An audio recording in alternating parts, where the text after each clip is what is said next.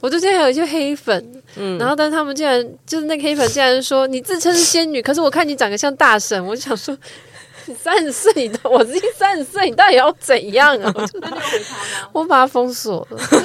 我就是我，我一开始回答说我不知道你遇到你人生遇到什么不开心的事，需要把你的愤怒发泄在陌生人的身上，但是我祝福你今天有美好的一天。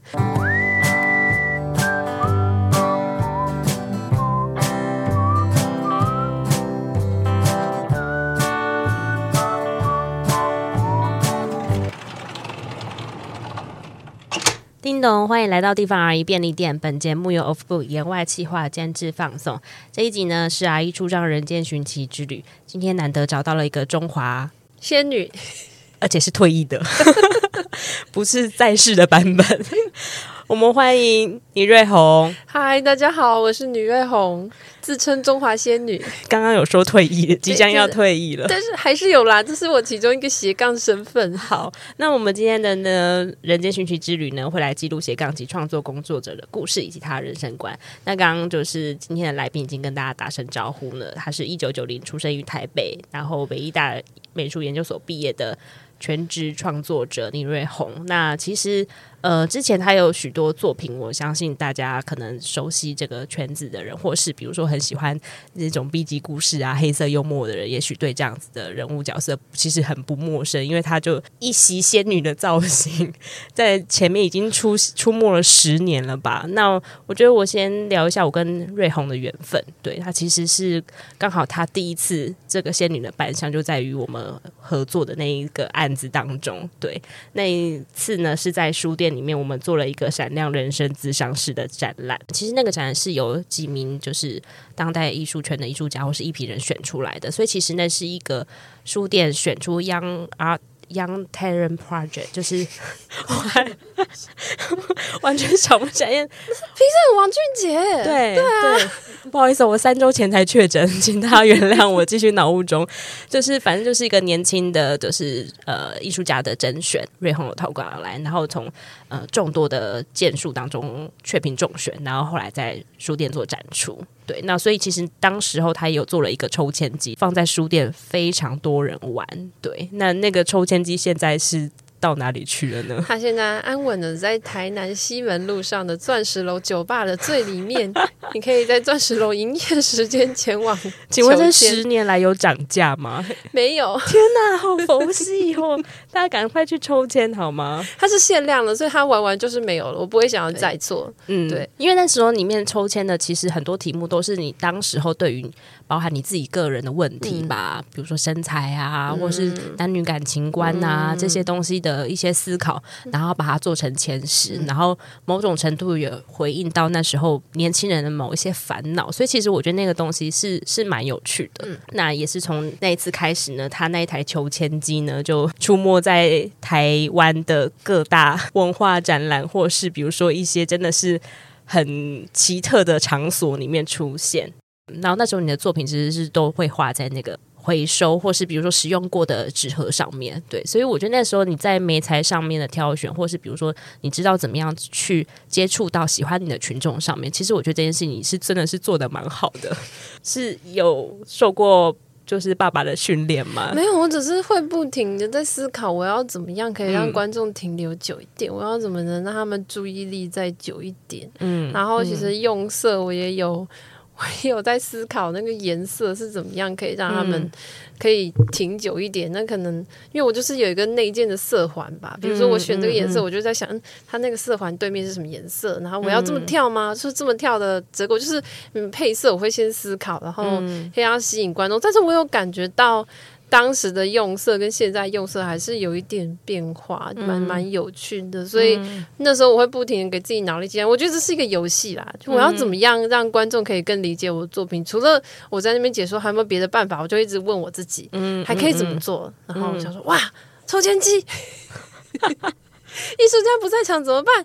那就投钱，那还可以赚钱。对，而且还有你，你有一个分身出来替你服务。对，然后你二十块就可以买到作品，对，非常棒。嗯嗯，因为那时候其实我们有那个抽签机之后，在书店火红之后，后来呢，我也收到老板的委托，说：“哎，那抽签机怎么红，我们也自己来做一台。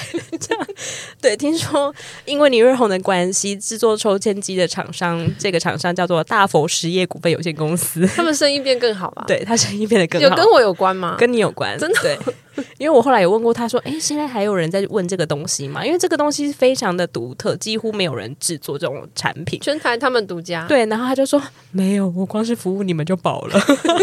the 对 对，所以我就觉得，嗯，就是算是一个崭新的开始，这样对。然后这个仙女的起源，邀请瑞红来跟大家介绍一下嘛。我觉得今天算是你一个回顾之旅吧。你 这十年来到底做了哪些事情？我看到一个 看着我长大的人，然后我真的觉得好像一个见面会，我们就可以回到那个当下。就是我就说叫 Rumi，他他也是我生命中一个很关键的一个贵人嘛。我也不知道。然后我记得第二次是松烟刚开幕，然后他找我做那个开房间这个计划。从第一次那个抽天机，然后隐隐约约有一个仙女的感召，我就觉得这个开房间开空间。我还可以做点有趣的事情，但是我的组织能力其实那时候对于思考整个作品跟那个架构，其实我就觉得还不够成熟，所以我只是感觉我要做这样，但我并不知道我到底要干嘛。嗯嗯嗯、我只是觉得我想要那个视觉效果，其实但是我不知道我具体要这个东西是要做什么。可是我就觉得为了呈现那个视觉效果，我就花了超多钱买了很多紧急照明灯。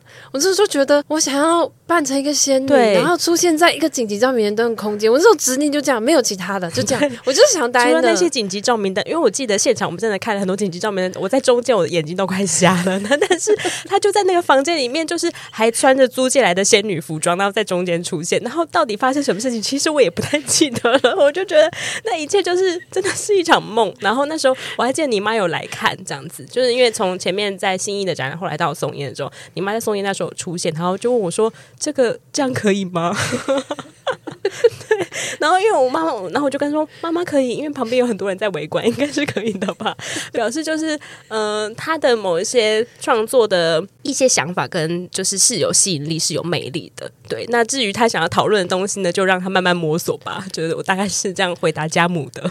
对，所以而且那时候会选择那一套黄色，完全也是因为，就是那一次就确定了那个仙女的形象，其实就是从那个小仙女头巾那个黄色的那里面那个。假的那个仙女，然后觉得黄色，然后我们还做那个头饰，那都是我朋友帮我做的。嗯，所以从那个时候我就具体就觉得，哎，我好像找到一个东西，但我不确定那是什么。所以我那时候就是因为在做那个空松烟那个表演之后，而且这也是那个展展演，我还可以拿到酬劳，我就觉得，哎，这个不错，可以玩了。对，所以我就认真看，所以我就开始去报名那个仙女比赛。参加那个之前，我有去参加那个选美，就是那个彰化办的葡萄公主吗？呃，花卉大使，哦、就是都是同一个时期。我那时候就有在探索这个东西是什么，各式各样以选叉叉为前提的，对对对，一个比赛。那时候本来还有要想说要不要去看一下台湾小姐，可是我真的觉得要准备那些表演的服装太花钱了。台湾小姐应该需要很多吧？对，各式各样的才艺，还有礼服那些。所以我就觉得不行，我现在就是觉得这个对我来说负担太大，而且就是没什么特别的表演型才艺，就算了。嗯然后也是因为那一次经验，让我深刻感觉到我可能需要去进修。嗯，对，嗯，需要一个可以跟我讨论这件事情的人，因为那时候我其实有点困扰，是我不知道我可以跟谁讨论这件事情。对，就感觉是你内在有一股满满的。表演的欲望，就是或是表现出某一些状态的欲望，嗯、但是还没有办法被整理，对的，出一个脉络出来的感觉，就是，但是有很强烈，我要制造一个视觉的，嗯，奇观的一个冲动，嗯，嗯，嗯，但是一开始的时候，难道不会有，比如说朋友啊、家人啊，想说，哎、欸，你你在干嘛？就是会觉得，或是比如说观众啊，会觉得这个这胡搞的成分居多，会这样子来。就是讨论你的作品吗？或是会有点好奇的眼光，不知道那是什么？我自己觉得刚开始，我自己觉得我可能是胡搞，因为我真的只是觉得我，我就直觉觉得这东西很好玩，嗯，所以想要先玩。结果我妈那时候一直觉得我在胡搞，所以她其实刚开始一直到很后期，她才比较放心，嗯、看着我有混，至少我都没有跟她拿钱，嗯嗯，想说天哪，这样子原来也也也成。先 先不用当美术老师，其实可以活得下去的。有一个你营业中的人设，营业用的人设就是仙女，所以才会觉得，连我自己都会觉得这是游戏。可是我要怎么严肃看待？可是我觉得里面有个很严肃的东西。可是当时我隐约有感觉到那个东西，但我不知道是什么，所以我其实就打算让我来申请研究所看看，好，我把这个当做我的题目。然后那时候其实连跟那个面试的时候，我就直接跟教授说，我想要研究这个东西，但是我目前还没有很清楚。但是我觉得他会带我去一个地方。嗯嗯嗯嗯，对。那确实，你后来的毕业论文也出成了一本书嘛，叫《仙女的日常起源》，在二零二零年的时候。出版了，对，而且其实那时候那个口考，我好像是我不知道是我们班分数算很高的，就是我记得是，我觉得那时候是口尾的老师都一片喜乐，然后恭喜毕业，反正给我九十二分。哇，你应该也没有想到这件事情是这样发展的吧？对，我也没有想到，开始我只是开心的写我想写的，因为我有看过其他学长姐论文，我就不知道他们在写什么，所以我觉得我真的看不懂。我觉得艺术的论文一定要写成这样，就是我们都不知道我们自己在写什么。嗯，就我就是觉得我是不是有阅读艺术论述的障碍？你不觉得常常看展览你都不知道他在写三小？有那个论述，我每次都会看很久，然后看看讲说，因为他不是要给你看的，他是要给一评人看的吗？对，或是给内行人看。他说他说他故意讲的用的很学术，其实我们都。我我也知道那叫什么线，就可以套一些东西，然后就把它弄得很高。其实没有那么没有那么严重。严重。对，我就是想说，那我就直接一点，我就把我自己平常阅读喜欢的文体全部带进去。嗯嗯嗯、然后我本身可能对社会学的那类型的书都非常感兴趣，所以我就用那个方式来看待我的创作。嗯嗯嗯，在你当仙女的这个过程中，然后包含最后真的出成这一本书的内容，有没有过去做过哪些事情让你觉得非常印象深刻的？就是觉得真的很好玩的，每一阶段我都觉得都还蛮好玩的，其实其实蛮感谢，就是因为那时候可能二十五岁上下，我觉得好像有无限的对人生有无限可能，然后有无无止境的冲劲，因为我想要做，我就会立刻杀到那个老板家门口，求你帮我做机器人。天哪，好猛哦！真的是蛮开心，然后还有那时候的。诶、欸，好像没有那么强烈的现实感。嗯嗯嗯、我就是觉得，我就是想要做这件事，然后我想要直，就是直接往前冲。然后如果能赚到钱，我就是有一点钱，我就赶快投入去做研究，我想要达到这个目标。嗯嗯，确实，你从那时候开始到呃，这本书出版是二零二零年左右，然后到后来。在二零二二去年吧，还是今年出了《蓬莱仙山》，嗯，慢慢的题目题材有稍微换了一个方向了。对，那差不多将近十年了耶。这个仙女的的路途，她开始转弯了吗？对你来说？嗯，我觉得她是一生的功课，就是我的人生，她面临到什么样的关卡，她可能都是。我觉得她仙女，她可能诞生只是一个我们广义的女性的一个困。嗯的一个一个状态，嗯，一个我们认为一个最美好的状态，嗯，但是它可能会随着环境跟你遭遇到人生，嗯，或者它会有不同的反应，嗯，对啊，嗯嗯，确实，因为你之前在北美馆那个作品，我以为我很特别。特别的那个，然后那时候你做了一个奈何桥嘛，然后奈何桥的尾巴是一个就是双人雅座，那时候其实那里面呃怎么讲，仙女的这个角色是淡化的，可是其实对吧？它没有淡化，它只是在空气中。对对对，应该是说它没有那么具象的 又又出现出来。可是其实那个作品的状态，我觉得蛮又转到一个更深的那个巷子，更深的那个路径里面，去到你的某一个部分了。嗯，你可以稍微再讲一下这个作品吗？那个作品其实它非常的孤单，它是一个极端。嗯嗯、如果你有一个人待在展场，然后旁边都没有人，你会感觉到他好像是一个在角落，然后没有人要理他的一个。一个女子的状态，嗯嗯，然后我觉得那可能反映我自己，就是她看起来就很鲜艳的颜色，可是我让她还有一种疏离，跟有一种恐怖。对，可是你的作品当中，其实都不管是从前期，就就算颜色很缤纷，我觉得看起来还是你是用一个俯角的方式在看的这个这些人呢，或是你画出来的作品是这样吗？都是有一种疏离的感觉。可能我都会想说先。嗯，我现在在这个很难受的情况，我会先有点先跳出来，先看一下，嗯，对啊，嗯，我们现在发生什么事？嗯，对啊，然后我现在在经历什么？嗯，我需要一直在这里吗？我就是在思考这件事情。嗯嗯，嗯。可是那一个作品，我记得印象中好像有些人说，就是他看到那里面有一些欲望的感觉，是这样子吗？是有，因为我有常会不会用色，比如说像那个小房间，它里面那个壁纸，对，就是还有那些灯泡啊，那组合起来的那个感觉，整个都很，它是蛮旺盛的。嗯、那可能也是我自己的，就是那个艺术那个创作能量。可是我自己的状态，我就是喜欢想要把那些东西都凑在一起看一下。对，我是想要知道他们做起来会是怎么样，嗯，然后是能满足我自己的欲望。我自己就觉得我好希望有一个桥是长那样，放在哪里走？不知道。如果中正放在家里，如果中山纪念堂可以改成那样多好啊！哎、欸，你在中山纪念堂可以做个就是十二公尺高的奈何人桥吗？就真的是一个桥，你知道吗？就像那个那个高雄不是有那个吗？春秋阁吗？就是高雄的那个对龙虎塔，我超喜欢那里的。对啊。就是会像那样子变成一个真正的就是存在的存在的空间，但对我会觉得蛮酷的，年代蛮难的，对，嗯、因为因为建筑法规还有预算的关系，啊、大家都只要临时性的东西，嗯，所以嗯，美好的事情总是不长久，嗯，嗯，那你自己刚才我们从前面讲到，比如说呃，作品是在。比如说纸盒上啊，比较小件的作品，然后到后来在北美馆是大件的作品。你后来还有尝试什么其他的作品的呃形态吗？我会记得都有在探索。其实，在仙女书那边都是一开始基础，它是、嗯、都是绘画嘛。嗯、我只是在觉得它，我每次看画画，我都会在想，它还没有什么可能。嗯嗯，就是拍摄跟用相机，我真的不太擅长，所以我不太可能拍成录像。嗯、所以我想说，那还有没有别的方法？所以那时候电动机器人也是一个我从绘画里面想，我可以让这个东西更可怕，我该怎么做？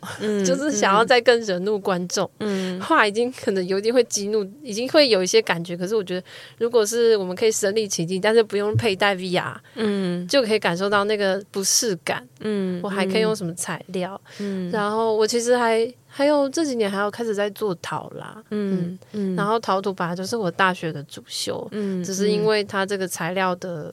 限制，所以我觉得它没有办法随时随地你都可以做。可是我对包装盒已经完全失去感觉，已经腻了。我觉得应该还是那个材料太小了，嗯，它太小，嗯、然后它没有办法装得下现在的，而且保存可能不是那么容易。对，对台湾的天气不太行。你是不是也有在找寻一些就是可以二代仙女抽签机的 物体跟物件？没错，我。今年二月去英国驻村，我的研究主题就是去看仙女抽签机的祖先们长什么样子。结果竟然给我找到了，我在那边超激动，但我不知道我要跟谁分享。我找到仙女抽签机，当然要做。那他的祖先到底长什么样子？祖先其实也是一样投币，然后你会看到啊，其实其实就是你也很像在看一个剧场，嗯，你在看一个独独自的秀，可是对。在英国的那个机器投币，你是是可以看到一个，刚我们有讲到降临会嘛，嗯、你是可以看到一个降临会，就看到一群人坐在桌子，然后一起手举高，然后后面的画变成一个幽灵跑出来，好恐怖！但是这全部都是在二十世纪末跟初期的东西。嗯、当时英国最受欢迎的机型是参观殡仪馆，嗯，你可以投钱看。殡仪馆的死人突然跳起来，然后被砍头，对，或者你可以看万里长城被砍头的士兵，还有中国有中国主题，都是这些万里长城就是砍头跟鸦片馆，你可以看一些吸鸦片的东亚病夫。它是一个动画，还是比如说是真的，就是像筹钱机一样，是有一个具体的对，他会记起一个小莫，然后开始表演。嗯，比如说就是你就看到那个鸦躺在床上那个人就会开始抽烟，然后门外会有一个小姑娘，一个裹小脚。小姑娘就端着那个烟或茶，然后她就去抽，就这样。天哪，你真的找到一个很好的东西耶！但是现在这个我还没有很具体想我该怎么使用，嗯、因为我觉得也有我自己有的时候也是会有点沮丧，或是有点害怕，因为我觉得这跟这个时代实在是太太没有没有还没有连有一个断裂感的感觉，太断裂太强烈了。因为现在科技已经到这样那个。那个那时候的 AI 是那么土炮的，那时候机器人这么土炮，嗯、可是现在的机器人还是你还最近我今天还听到一个新闻说，现在 AI 可以帮助我们活到一百五十岁。我没有活到，我没有活到一百五十岁，我也不想活那么久。嗯，可是我觉得就是因为现在的数位演绎装置已经进化到非常进步的时候，嗯、所以你讨论的东西跟呈现出来那些作品，那个那种。很荒谬，或是它的时代感这么抽离我们，才会这么引人瞩目，或是让大家提起那个兴趣。你自己也是有这么觉得吗？才会一直讲说，哎、那我去找一些这样子的东西出来，丢给现在的就是出现在你面前的这些人。我觉得可能是我被那个作品真真实实的感动吧。嗯、我看到那个设计师的灵魂跟他手的痕迹在里面，嗯、我都会看到那些细节。可是我会看那个布景，嗯，他那个布是怎么剪的，或是那些缝纫的细节，这些都会让我很激动。嗯，嗯，所以我看的其实是这个。我只是觉得那个东西真的可以感动人。可是现在我们去虚虚拟实境，我只会觉得，哦，这个图算的不错，就 跑得很快，你没有办法，是身体感非常极度缺乏的。嗯，就是我看不到那个背后，因为我就知道他就是用电脑做的，你看不到他的手捏的那个痕迹跟那些误差，还有一些落差，嗯的不完美。我就我其实我发现我喜欢的是那个不完美，对。对啊，因为你刚刚前面我们在聊闲聊的时候，你有讲到就是现在的这个时代是缺乏感觉，然后很扁平化的现代，对那些真实的那个体验，那个粗糙的感觉都消失了，那是。呃，你在二零二二年，我们刚刚讲到那个蓬莱仙山这这一题嘛？你刚刚好也有前面也有提到，是说刚好有一个人也来加入了你这个项目去做这个蓬莱仙山这个频道的这个研究，所以其实你在这个一路的过程中，是刚好会吸引到一些人一起来加入你的这个创作的吗？还是你就其实都是独自一人去找寻这些题目啊，然后想看看自己要做什么？大部分是自己一个人，可是一路上还会吸引一些同好，或者是我长期，嗯嗯、像是现在跟我最好的。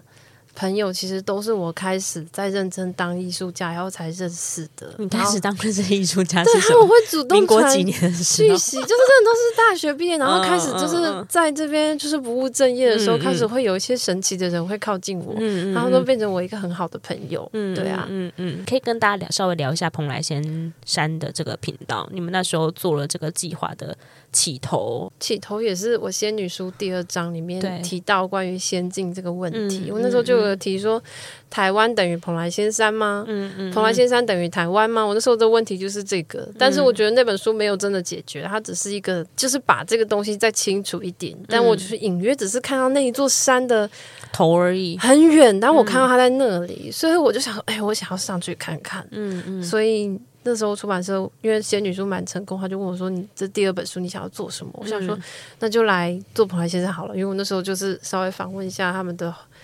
的总经理觉得这是一个很有趣的故事。你是很久很早之前就认识了这个总经理吗？没有，完全就是因为写仙女书写到那一趴，我有点卡住，我就觉得，因为我是要整理我二十四岁在处理的那个作品，可是我当时就没有力气整理这一段，因为我需要写那个论述，我要知道我在干嘛，所以我都必须要先先收集好资料，我才会把我的论述跟我的作品讲很清楚，然后。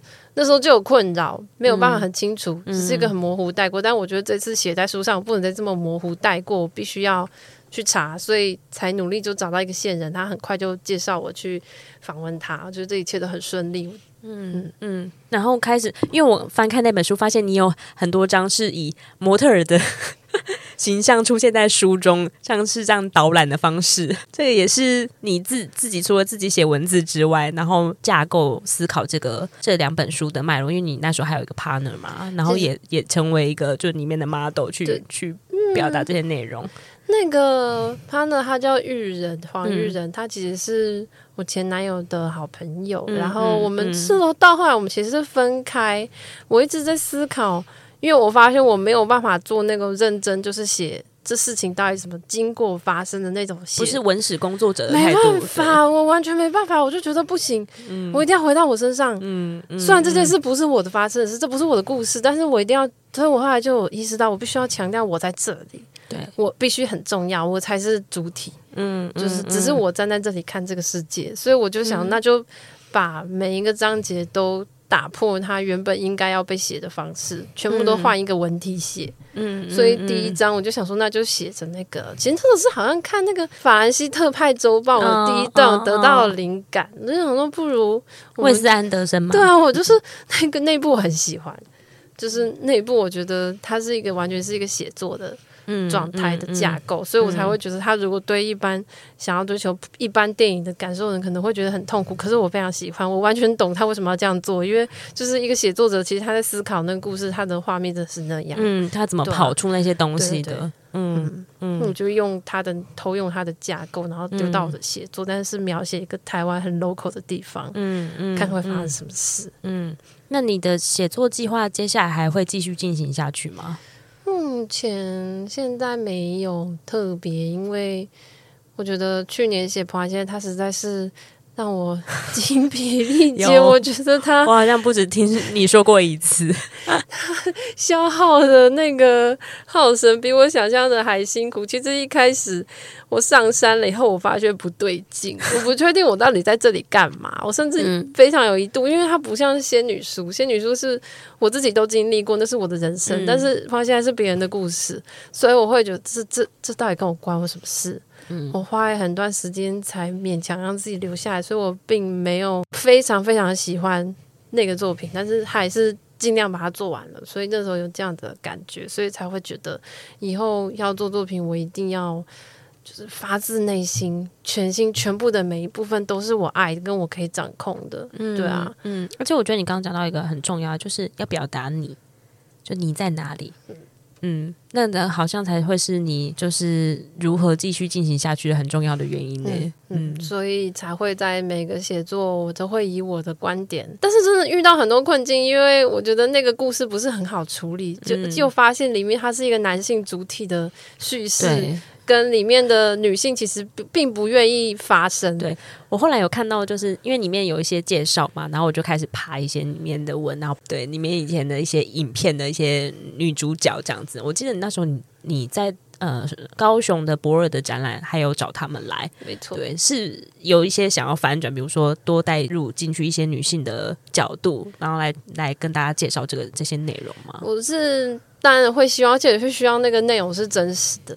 我是希望他可以真的跟我讲当时到底发生什么事或者是你跟他是不是真的有那一段故事？你可不可以跟我们证实？甚至如果，但是有时候他们会逃避，或者是完全就是希望说你不要再谈这些事，过去就过去。我觉得长辈有时候会这样，嗯、过去就过去了。但是我会觉得这过去对我来说很重要啊，嗯，对啊，我需要知道这个故事的全貌，不然我永远只知道那几个男性在讲述的你们。嗯，我们需要你们自己来讲，你们是什么样的存在啊？不是只是一个看起来是一个好妈妈，或是一个现在就是一个好女人。但是，对啊，然后因为那个时候没有那么多记录，或者是他们可能搬家，有些东西都丢掉了。对，所以就是那时候挫折感很大，我就有感觉到其实。而且我我没有那种强烈的动力继续跟他们好，嗯、我不会不是，如果是我觉得如果是认真的那个调查或是什么人类学家或是其他人，就是认真的写作者，他们可能会在那边又想尽办法再跟他建立更深的关系，嗯、但我就放弃了。对，因为你的处理方式不是那样吧？就是对你来说那太耗能了，就不太适合我，所以我想那我就写我看到的好了。嗯，所以我其实会定期的，就是期待他们会有发生一些事，因为我更想要写。这个，因为主角是那个庄董，蓬莱现在创办人，他他主就早就死了，所以我们应该写的是活着的人呢。嗯，那活着的人他们现在在做什么？他们怎么看待这个人的离开？没错，因为庄董好像很早之前就走了吧？我印象十十多年了。对，我们差不多出版是刚好他过世满十周年。嗯嗯，所以就觉得就是他在牵引吧。嗯嗯，那你在做出版的这个过程中，有同时接一些其他的商业案子来？来养家活口吗？因为这个创作的这个过程，因为出版其实是非常耗时间，你包包含你要去现场调研啊，找这些资料啊、记录啊，或是用你不太熟悉的创作的笔法或是文体去做，其实花很多时间。那其他的时间，你都做什么样子的事情呢？比较幸运是在才正式刚开始，一下子我就卖掉了一张蛮大的画，所以其实是靠。那幅画的钱撑了一段时间，嗯、然后那时候我就不太敢接一些需要耗脑跟需要耗体力的，可是中间还是有接一个公共艺术的表演，可是没有上，可是那个也花蛮多时间。嗯嗯嗯、还有其实零零星星接比较多都是写稿，那一年其实接了蛮多稿，嗯，写一些各种书评，还有一些有的没的一些小文章，对，嗯，然后到后来。快要结束的时候，真的没有钱了，就就开始接一些红包袋这种插画。嗯嗯嗯嗯，但应该也有一些商业案是请你做，比如说主视觉的插画，或是比如说以仙女的姿态来去做一些联名计划，是有的吧？蛮多的。你怎么跳开仙女这个部分呢？觉得那个好像把我逼。刚开始，我觉得在看了在摸索这些女，我会觉得这件事好新鲜，好好玩。就是可能是刚认识 Rumi 那段时间，我一定都会好开心，可能我会全力以赴，我好好做。然后到那时候出仙女书以后，突然就是案子很多，所以那阵子很多案子还会希望。他们那个这项产品发表的时候，我可以穿着仙女服，然后端着这项产品出现。嗯嗯，然后我说这个出席费会另外算吗？都没有人回我。你已经把这个仙女 IP 演绎的，就是生龙活虎哎。但是那一阵子，我其实发现我完全没有办法，我做不到。我虽然表面上觉得。厂商看我们讨论开会好像蛮顺利，我仿佛觉得我好可以，可是我不行，因为每次看完回去，我就是去看我爸，嗯、然后那时候我爸从加护病房出来的话，他肚子其实是因为他腹水太多，所以他肚子是半开放，嗯，所以他肚子还蛮像切开的猪肉，嗯、然后我就是就看到那个画面，我就没有办法再想象我现在怎么还有办法穿着仙女服，端着香水。在他们的香水发表会做这件事，我觉得这太荒谬了，所以我其实会觉得真实的我跟那个外面可能媒体或者是外面一些女的职业，这个我已经强烈的断裂感太太太太太剧烈了。然后我有的时候觉得受受不了，我回家都一直爆哭。我觉得为什么什么时候才会停止？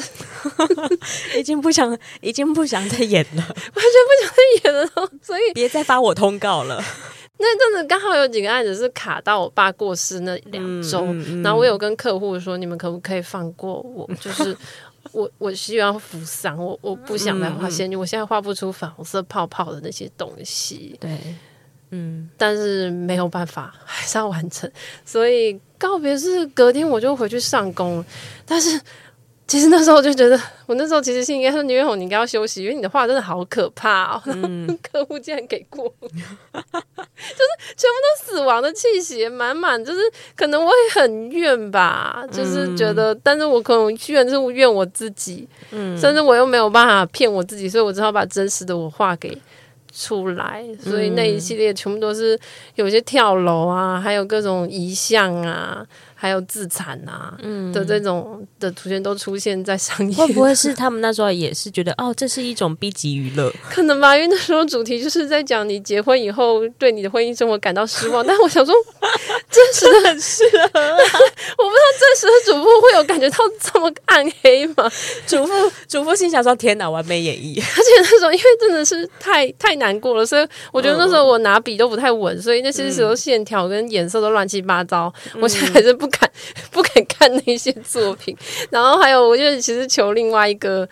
诶、欸，也是比较仙女风格的业主，因为他那时候是要我以仙女风格，就是演绎他的香水。嗯、然后我自己都觉得，我那时候对我的作品感到恐惧，因为他都会藏着一个很强烈的死亡气息。就是明明你是要广告一个少女的香水，可是你后面怎么会有一个食人鱼，或者是会一直有一个很恐怖的东西在里面，好像要把这个、嗯、这个女主角吃掉。嗯，嗯我就觉得这样下去不行。啊，还要休息一下，是吧？嗯嗯嗯。你后来有真的花一段时间沉淀一下吗？我觉得可能就是做跑现在算是一种先暂缓，嗯，这个这种仙女为主体的，因为去高雄其实那边还蛮清静的，嗯、然后没有很多人吵我，嗯、对，然后那边的其实那边人也不太认识我在干嘛，有一些粉丝，但是。那边的这种工作机会不多，我每天就需要出来服务的机会不多，非常悠哉。嗯嗯，嗯不知道这一题可不可以问？就是有遇过一些真的是恐怖的呃仙女追随者吗？有吗？比如说行为啊，在现场遇到的，还是其实这些追随者其实真的都就是反而是这种遇到很多困难的人。有吗？真的就是，嗯、我觉得应该是一些比较寂寞的人吧。嗯、但是我现在也就是觉得他们其实也没有恶意啊，所以我不会特别，但是会渐渐的，就是会比较希望他们不要打扰我太多。嗯，对，嗯、平常啦。那会不会他们其实，在一开始初期也穿了很多仙女装来跟你相会？嗯。对，但是我心里在说，你们比我还真仙女，你们才是真的。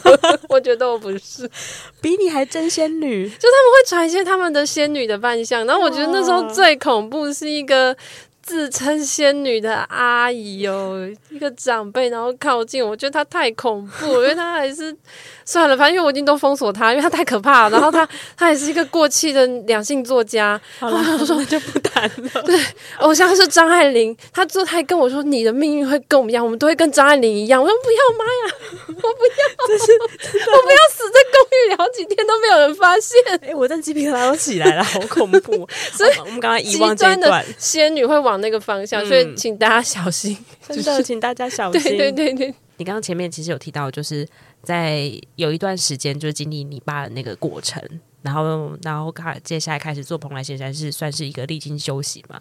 那做完这一本，然后到现在，如今这个仙女服是不是偶尔会稍微脱下来一下？已经有点穿你要往其他的方向走了呢？或是比如说你有什么丢掉的东西跟价值观呢？接下来？嗯，我觉得可能以前仙女灯处理的某一些问题，对我现在来说，它不是那么重要了。嗯、我现在会想要再更看得再再大一点，会觉得、嗯、现在可能可能那时候就有对传统的彩绘感兴趣，所以现在是想要再更全面的去了解。所以最近很幸运的是，我其实那。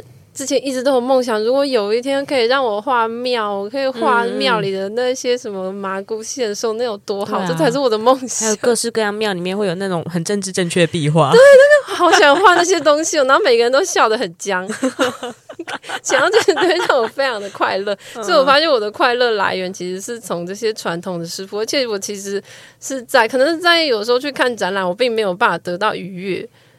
是你就是去看展览，你不是就是要娱乐吗？可是有时候你会觉得好气哟，就是越看越气，就是觉得那那，但是在这些宫庙空间，我会觉得很快乐。你的气是指，比如说看不懂，或者觉得这个东西这个怎么这样表达？我就觉得你的诚意怎么这么不够？哦、就是你就给我输出。就只有这样子，拿那么多钱做这样，嗯，我觉得可能气就是气这个，嗯，嗯嗯然后还有他一种缺乏温度，或者是一个，嗯，觉得离我好远，嗯、但是我并没有强烈的有兴趣想要参与这件事情。觉得有些很多作品会给我这种感觉，所以，嗯、但是在宫庙里，我会感觉到那个创作者，因为我并不有觉得他们是师傅，我觉得他们每个人都是艺术家，嗯、每一个会去画，他们一定都有一个画画梦，但是不一定每个人都可以真的变成艺术家，可是他们可以从别的地方去实践他们的创作，啊、所以我最喜欢去看他们有些画坏，嗯、或者是没有那么完美的，嗯、那个那个老虎怎么眼睛怪怪，我最喜欢看这些东西，去看，你看这个老虎没睡饱，这个师傅他已经很想下班。我都可以猜那个师傅他在画的那个心情是怎样，或者这是他徒弟画的，然后那个脚没有处理好，就是看这些得到很大的乐趣。所以现在最近找到一个真的在做庙的师傅，而且他刚好对我非常的友善，因为并不是每个传统师傅都很愿意让一个年轻女孩子靠近跟他们学习。嗯，因为我有吃过闭门羹几次，就说你现在已经是这个师傅的嫡传弟子之一了。他很开心，像我们才认识几个月，但是我刚刚才去找他，然后。他，因为我在画的时候，我就会一直问他各种颜色的问题。他说：“嗯、哎，你这个颜色哦，我要去找一下啦。你想要这个颜色，我其实有。”结果他刚刚我去找他，他就把他不知道仓库哪里搬出超大箱，可是他二十年没有开过的一些色料，嗯嗯嗯然后分给我一些他很早期。就是台湾的大理箱都倒了，就是一些从英国还有日本进口，嗯、也许那些制造商其实都不见了，就是可能三十几年前订的那些颜料，他都给我了。嗯，我就觉得好感动，我其实当时觉得无比的感动。嗯、然后我还问老师说：“这个有没有保存期限？”他说：“哎呀，你这这个袋子不要不要那个沾到水，一百年没问题。”我想哇。天呐！然后我在看到他的手稿，嗯、他的手稿都是那个用铅笔画。他刚刚也看了一下手稿，手稿真的很精细，很惊人。他说他手稿一张要画二十天，我想说现在哪有业主可以让我打个草稿可以画二十天的？因为毕竟是要盖庙的等级，信众可以等。那一间信众不敢豪华，我要先推广一下。如果有在高雄鹅阿寮的朋友们，欢迎去去哪？去那个庙？对，通天宫。哦，通天宫，我还没去过啊，我我下个月要去，是刚好要去蚵仔寮玩吗？没有，就是去看老师的作品，因为据说连龙柱全部都是洗石子的龙，嗯，他设计的，嗯，然后哎、嗯。欸，好像洗石子还是用鹅阿的壳做的洗石子，鹅阿的壳做的洗，你说拼凑起来的那种石子，对，天哪，鹅阿的壳做的，不就是很值得去看一下吗？很惊人呢。嗯，因为老师大概目前几岁了啊？八十八十几岁了，所以他今天拿出他的同行全部都过世了，他就拿出那一包，嗯、哎呀，这个厂商过世了，啊，这个也过世了。我之前在一个无意间，我在双溪的一个万善堂，也是拍到一个瓷砖，上面有写北投字样，我很兴奋，跟老师跟老师，这个北投的这个师傅，你认识啊？这个也过世了。我想说，哇，所以这个是比谁活得下来就赢了。嗯嗯，其实生命也就是这样的、啊，你的创作年限 就是依照生命的终点来来做解的啊。对，嗯、你接下来希望你可以活久一点，我也希望。好，那我们刚刚其实有提到你有接了商业案，然后你有做了出版，就是不同的去想你的文体的表达，然后包含你的纯粹的艺术创作，就这三者之间对你来说是很很很有差距，或是很有拉距的吗？它各自的差异是什么？对，比如说商业案可能就是哦。我我接下来就是要靠这些商业案过活，就是赚到一些就是生活费，然后可能出版对你来说，可能它是一个就是精神食粮嘛。然后你的艺术创作又是占了另外一个角色，就这三者的角色是什么样子的关系？嗯，不是，还不能一心三用。嗯，我一件事一次只能做一件事情。嗯，所以写作的脑袋跟画画的脑袋其实是不太一样的，嗯，而且他用的身体的部分也是不一样。然后商业的话，我其实就是。全力的，就是在思考这个东西是不是客户，就是他给我这些元素，我没有办法充分让这个画面就可以展现他们想要的东西。嗯嗯嗯，就是其实我也是会尽全力，但是最近我有慢慢压缩商业案的时间，我会挑战我自己，我可不可以这个案子，我觉得大概三天就画完，然后可以赶快去出去玩，或是去做我真的想做的事情。嗯嗯嗯，商业案应该是你维持生活的很重要的来源吧，生活的开销。然后它对我来说其实是最简单的，对啊，对，因为它不用问一些生命的一些你。其实我觉得做那个做其实也是一种逃避，因为你可以不用去问一些存在的问题，或者是一些你的创作的问题。嗯、所以我渐渐是想要慢慢可以拉回我的创作，因为因为其实做商业没有办法让我停下来思考。就是我接下来的创作是什么？因为那个、嗯、那个是商业，那个不属于我真正的创作。只是我可能会把我最近喜欢的东西也丢进去，嗯，但是它毕竟还是属于客户的。对，然后写作的话也是算是客户的啊，就是一部分啦。就是他他最后还是保留在客户的这个品牌之下。对，然后我他就算我那个原稿也很难卖，嗯，对，我是觉得它也只有属于那段期间，它不是隽永的。嗯嗯，所以最终，然后我觉得写作好玩的是，我可以把玩那个文章的结构，我要怎么把我想要讲这件事情再塞什么什么，我也有时候天马行空会塞一些，我觉得可能适合这边的东西看看，会发生什么事。嗯、我那时候去年写过最好玩的是，我评论那个台湾美术史两百年，嗯、我他们写一个书评，他给我七千字。七千字简直就是一个小论文了吧？所以我才写了，好像写两天吧，然后也是两天就写完，因为我有把那个书从头到尾认真的看完，嗯嗯嗯、然后把那个结构想很清楚。我就是在想，我如何看到这本书，然后跟我的生命做回应，所以就是会需要一些，就是一点消化。嗯、那个那篇文章我觉得挑战很大，都特别好玩。嗯，然后我觉得创作它它是最艰难的，因为你必须，如果你。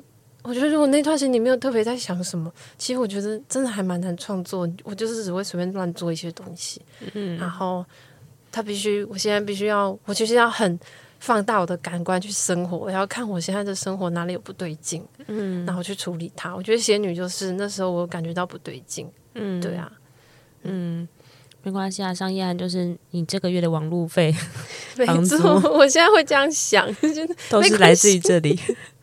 对，多做一点，下个月的网路费就有着落了。可以加油。你说骑摩托车的油吗？还有可以吃饭，很重要，要吃饱。真的，真的吃饱，其实真的是最重要。还有，一定要一定要早点睡觉。嗯，嗯，健康很重要，才可以活得久，才可以变得隽永。对，那你接下来有什么新的计划吗？比如说新的个展啊，然后现在已经。三十三岁了，在我们开麦克风之前，你说仙女期间大概就是二十几岁的时候，现在是三十三岁，人生两个礼拜后才三十三岁，我还有几天？两个礼拜后，所以你是天秤座，对。那我们就恭祝他生日快乐，三十三岁的天秤。少女，距离要当仙女刚好满十年。对，距离从二零一三年开始到现在已经满了十年。认识 Rumi，谢谢谢谢。我看仙女一路长大，据说感觉好像有之前的访谈里面，因为参加了一些喜宴啊，然后看到一些同学啊同僚。可以这么讲吗？就然后你有一些人生的感触，暗恋的男生哦，坐我隔壁，我非常喜欢的男生，对。对，有在草率季的时候，他跟我相认，对，我们好开心哦！突然他女友就冲过来抱他，我就停止话题，除了停止话题之外，我就说：“哎，我以前暗恋你耶！”然后女友就冲过来抱他，我就 OK 好，结束结束在这个回合，嗯。但是我不知道，他就他就很希望我可以来他的喜酒吧，嗯、然后他可能觉得也蛮有趣的，嗯、然后其实我真的也不知道他在干嘛，就是我不知道他真实的工作还是怎样，但是我其实也没有时间去了解，因为我觉得远去的人也跟我的生活差太远，然后我其实很惧怕参加这种过太多。社会普通人的场所，我会觉得，我觉得我好失败，或完全格格不入，我会非常恐惧。嗯，对，因为我都不知道那是什么，或者我完全没有办法参与他们的话题。嗯，像我们在讨论的一些可能符合一些中产阶级的一些活动，有我都没有办法。嗯，对，隔壁在聊攀岩，嗯、另外一边在聊车，然后就说啊，怎么办？那听起来都好贵，距离好遥远。对，然后那个那个什么新娘抽奖问答说，新娘的婚戒是哪个品牌？我就说啊。那是什么？是什么品牌？这个居然也可以问，谁知道啊？就是有人知道。好，我现在也是几乎都不参加婚礼，除非是至亲的那种。然后我也不喜欢那种很怎么讲，很规矩的，要一直换衣服，然后一直要玩游戏，然后那种我我真的完全头超痛的。我还发现我好像都没有这种朋友了。嗯、我的朋友就是不是女同志，不然就是他们都是走一个登记极简风的。对啊，登记的人我身边的也蛮多的。嗯，嗯，大家都想要避开这些事情。对，我觉得我们可能都累了，或是我们不需要炫富。嗯嗯。我好像特别想问一个问题，对，就是呃，在你接触到这些其他的人的时候，你会感觉到，比如说你自己可能跟他们格格不入，或是比如说你自己觉得好像没有站上某一个位置，跟他们可以怎么讲，算是聊得来，平起平坐，或是有共同的话题，这件事情它会变成你自己想要更探索某个面向的创作的一个启发点吗？可能也算是，我只是。还有之前我去去我弟的商会的早晨那个会议，嗯、我真的是觉得真的是太尴尬，因为我们要自我介绍啊，嗯、我就说，他说那我们今天有谁谁谁的姐姐，她是一位当代艺术家。那时候我弟本来还要介绍我是现代艺术家，我说没有人在讲现代，现代是 一九六零以前。我就后来想想，不对啊，谁在乎啊？对啊，我跟你说，就算你改，你改前面改八次，没有人听得懂。他们连讲当代艺术我都觉得很尴尬。我不知道我是不是艺术家本身对艺术家被自称都会觉得很尴尬，就觉得有点无地自容的感觉，不知道把自己该放在哪边的感觉。反而是在这种场合，我说我是插画家，反而会轻松一点。对对对，你以后会想要怎么样？就是设定自己的身份嘛，就是你有想过希望怎么别人怎么介绍你自己？我觉得就还是艺术家吧，然后我觉得很自在。嗯、对啊，我就是我就是靠画画一些雕虫小技过活，就这样。就是如果你有一些你有些展览需求，你家缺一幅画，或者是你需要认识一些新的艺术家，欢迎跟我联络。谢谢。对好，应该算是一个带点自嘲，可是。还算是能够把自己放在某个位置的时候吧，所以我对你来说对啊，所以我觉得这是一个是一个身份，还有就是这种多元的创作发展，其实也会有常常会让我自己觉得很困惑，因为我周遭没有太多的创作者跟我是这个情况，唯一一个有时候可以跟我有共鸣，可能是汪正祥吧，嗯、就是那个写旁观的方法方式的那个位先生，我觉得他蛮有趣。的，我们聊这些他也可以懂，因为他也是同时有在做一些。创作跟摄影，但是他也是那个文字产量很大的人。嗯嗯嗯，之前会交流一些我们就是观察到的情况。那我们刚刚是不是有讨论？你接下来还有一个新的个展，对不对？个展的部分要跟大家分享吗？个展其实现在最近的是这个月底十月二十八号之后会在北投公园里面的梅亭，然后我会跟刚刚我说的那一位彩瓷的。老师，我跟他学习技术，然后做了一个很大的壁画在北投里面，然后大家有兴趣可以去北投梅亭公园 梅亭里面看看，会展到明年三月，然后年底也有一个另外一个也是很可爱的展，都是跟这些老师傅有关，是跟新竹做罗店，你知道吗？是那个。以前那个木头家具的一些漂亮的贝壳装饰的这个师傅的联展，非常可爱。我会用我的作品来回应他的螺鈿的作品。嗯嗯嗯。嗯然后明年春天会在正大住校，有住校艺术家，对不对？对对对。嗯，你这样 schedule 已经排到明年春天了耶，没错，很赞呢。就是说，我到底要做什么？很赞的话，还是会对自己充满矛盾跟怀疑自己的人生吗？现就是没有，就是觉得你就必须要把那些东西做出来，不然你就会突然就会完蛋。所以就是一直，我觉得每个艺术家都是一直看有下一个展览，他才会让他一直往前。嗯、因为现在如果没有任何展览机会，如果可以有轻松的话，不会特别想要做东西，因为做完它太大了，我不想摆在家。嗯 嗯，就我对我的作品并没有强烈的那种执念，它是我的珍宝，我都会觉得他应该要去更好的地方。嗯，放在我这太浪费他了，他应该要更被更多人看到。嗯嗯，接下来会想要创作大幅的作品，对不对？对，但是我还在探索到底要用哪个媒材。嗯嗯，好，然后我们最后有两个问题想要问你，就第一个就是。有没有一个呃，一直让你觉得很欣赏的人物，或是每一个阶段，你可以讲现在这个阶段，你就是想要追寻他，变变成他，可能跟他的作品一样隽永的，有吗？他一定要是我们认识的，或是台湾的人？不一定啊。哦，那我想说。想说前上半年给我很多快乐，其实是我那时候去英国驻村发现的一个艺术家，嗯，他叫 Tim Hagen，然后他自己有一个 YouTube 频道，他在七零七八零年代还自制了一个，哎，还跟电视节目做了一个节目，专门介绍每一个电器的历史，嗯嗯，然后。他也是一个机械专家，同时也是艺术家，所以我那时候去看抽签机的历史，其实完全是看他的部落格，他整理了完整的抽签机的历史，虽然是西方观点，嗯，他没有写到太多就是亚洲这边的发展。所以我那时候觉得好兴奋啊，好希望有一天可以见到他，因为他自己有两间私人美术馆。嗯嗯，那他私人美术馆，你就是去今天你就玩十台仙女抽签器的意思，然后每一台都不一样，而且是有不同的乐趣。嗯，对，所以我觉得哇，他应该有不同的故事吧？完全都有不同故事，像有一个是。是你，他是有娱乐，他是有点游戏场，有点像汤姆熊，对，可是全部都是他自己做的，然后每个都有非常黑色幽默，然后超好笑。有一个是你们投钱，你们可以比赛，让爸爸妈妈离婚可以分到最多家产，嗯、所以就看到一个爸爸妈妈在拆房子，然后你要比赛。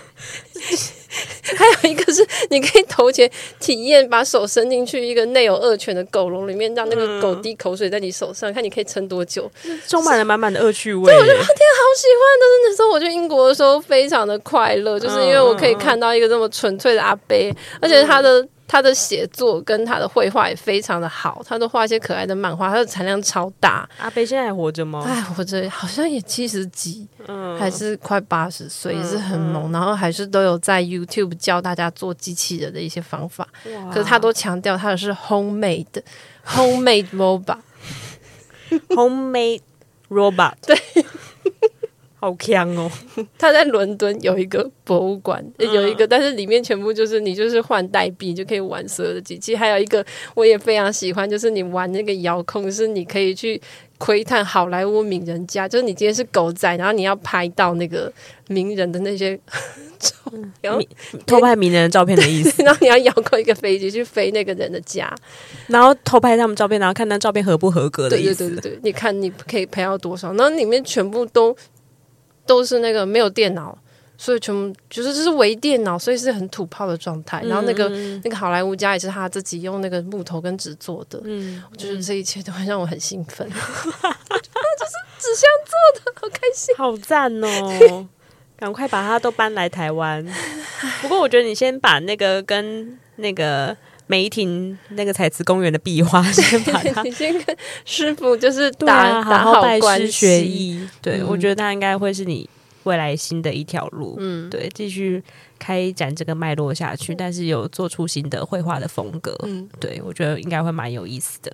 好，那最后还有一题是，有没有一直支持你的一本书或是一套漫画呢？漫画很神奇的是，在我结束青春期以后，我再也没有迷恋任何的漫画。我觉得我跟有些人很不一样，嗯嗯、我甚至连动画都看不下去。嗯嗯，所以可是漫画它，因为它角色在构成的时候，不会帮助你在画画的时候有一些有一些灵感或什么吗？也有吧，我但是我其实觉得我印象最深刻，其实我还是我国小好像五六年级非常迷手冢治虫。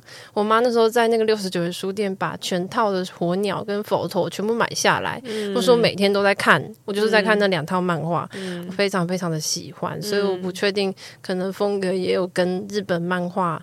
有，但是我没有变成，最后没有变成画同人的是，我从国中有一天就发现，真实的人不是长那样子。我并不需要一直画这些梦幻的人，因为我对真实的事情比较感兴趣，所以我就有一天我就停止画大眼娃娃，然后眼睛就缩小，我开始在观察我旁边的人到底长什么样子。所以这是，然后。因为没有这样一个一套漫画，因为我觉得娜娜好像对后来的我也没有很强烈的，嗯、所以我后来其实着迷都是小说，特别喜欢那些描写一些，嗯、呃，我我不喜欢奇幻小说，然后那些言情小说也不喜欢。嗯、然后刚刚我们走来的路上，其实有聊到那个《林肯东因》，那是我前前两年非常喜欢的小说，它是也是在。我觉得那段时间可能我都在经历死亡吧，所以在我爸过世后，我又再读了一次，嗯，然后我就有感觉到他给我很大的安慰，就我可以感觉到，就是里面就有描写那些留在卡在中医的人，他们觉得这个世界是这么的美，他们真的不想要离开。像是其中有一个男生，我的印象很深，那个描写就是他在自杀那一刻才发现，天哪！小鸟在唱歌，今天的天空好蓝哦。嗯，可是我即将要告别这一切了。他就是有的时候，我就会想到这段描，就觉得啊，这世界实在美的不可思议。他那时候就写说，他在死前才发现这个世界美的不可思议。我才发现，对啊，我一直都觉得这个世界有时候美的不可思议。嗯 嗯，然后还有那段时间，因为经常去扫墓，我都会幻想所有的那个墓园的人全部都。在唱歌迎接我，或者我爸跟他们就是还关系还不错，因为我都会注意，就是往我爸坟墓的那个他的他的他的位置的地上，我都会看到一个跟我爸差不多时间往生的一个比我还小一个非常年轻的女孩子。嗯，然后我有时候就觉得，我都会忍不住掉泪，我觉得她好年轻哦。然后我觉得他就他就这样结束了，然后就是会更强烈会觉得，如果真的要把握住生命，或者是。诶，有部分如果觉得自己没有那么喜欢，就不要再做了。嗯、对啊，虽然我还是有时候还是会受不了，可是还是就尽量在调试自己。但我真的觉得还蛮推荐林肯在综艺，虽然你前面可能会。不太习惯他的叙事，因为他是会一直有很多人对话。可是你久了会就会翻到前面，再翻到后面，就会大概可以知道那个故事吧。你会感觉诶，好多人在讲话，我觉得很有趣。如果你去磨啊，就是清明节的时候看，特别适合。嗯，好，那我们因为节目播出的时候是十月，大家 清明节的时候记得要收看收听这期节目，然后顺便再看一下林肯在中英哦，也许可以带给你一些新的乐趣。对，就是。死亡其实是跟我们是在一起的，你可以拥抱他，你也可以跟他相处，嗯、然后就是也许在那边你再也不会觉得，因为我再也不会觉得那些地方恐怖，可能是因为我就会发现他们会好好的被放在那，就是代表他们以前是曾经是大家深爱过的人。嗯、我觉得光想要这让我觉得很温暖，就是那些东西再也不会让我觉得可怕，因为我觉得、他们也是被爱过的人，对、啊？嗯，嗯觉得这是。好棒的结尾哦！对啊，我也觉得好，这结尾说的蛮好的。嗯嗯，然后我觉得就是今天的节目这样录下来，然后过了一个小时，然后也感觉好像经历了这十年来你的你的状态，然后到现在，然后也听到蛮多蛮棒的故事，我自己觉得蛮开心的。那我们今天就谢谢倪瑞红来节目上玩喽，谢谢大家，谢谢大家，再见喽，拜拜，拜拜。也不用分享订阅。嗯，最后请大家多多支持地方阿姨。可以，如果你喜欢这一集，可以分享给也许也会喜欢的朋友，或者是发你的现实动态。地方阿姨需要你的收听率。谢谢谢谢仙女来开光开始，再见喽，拜拜。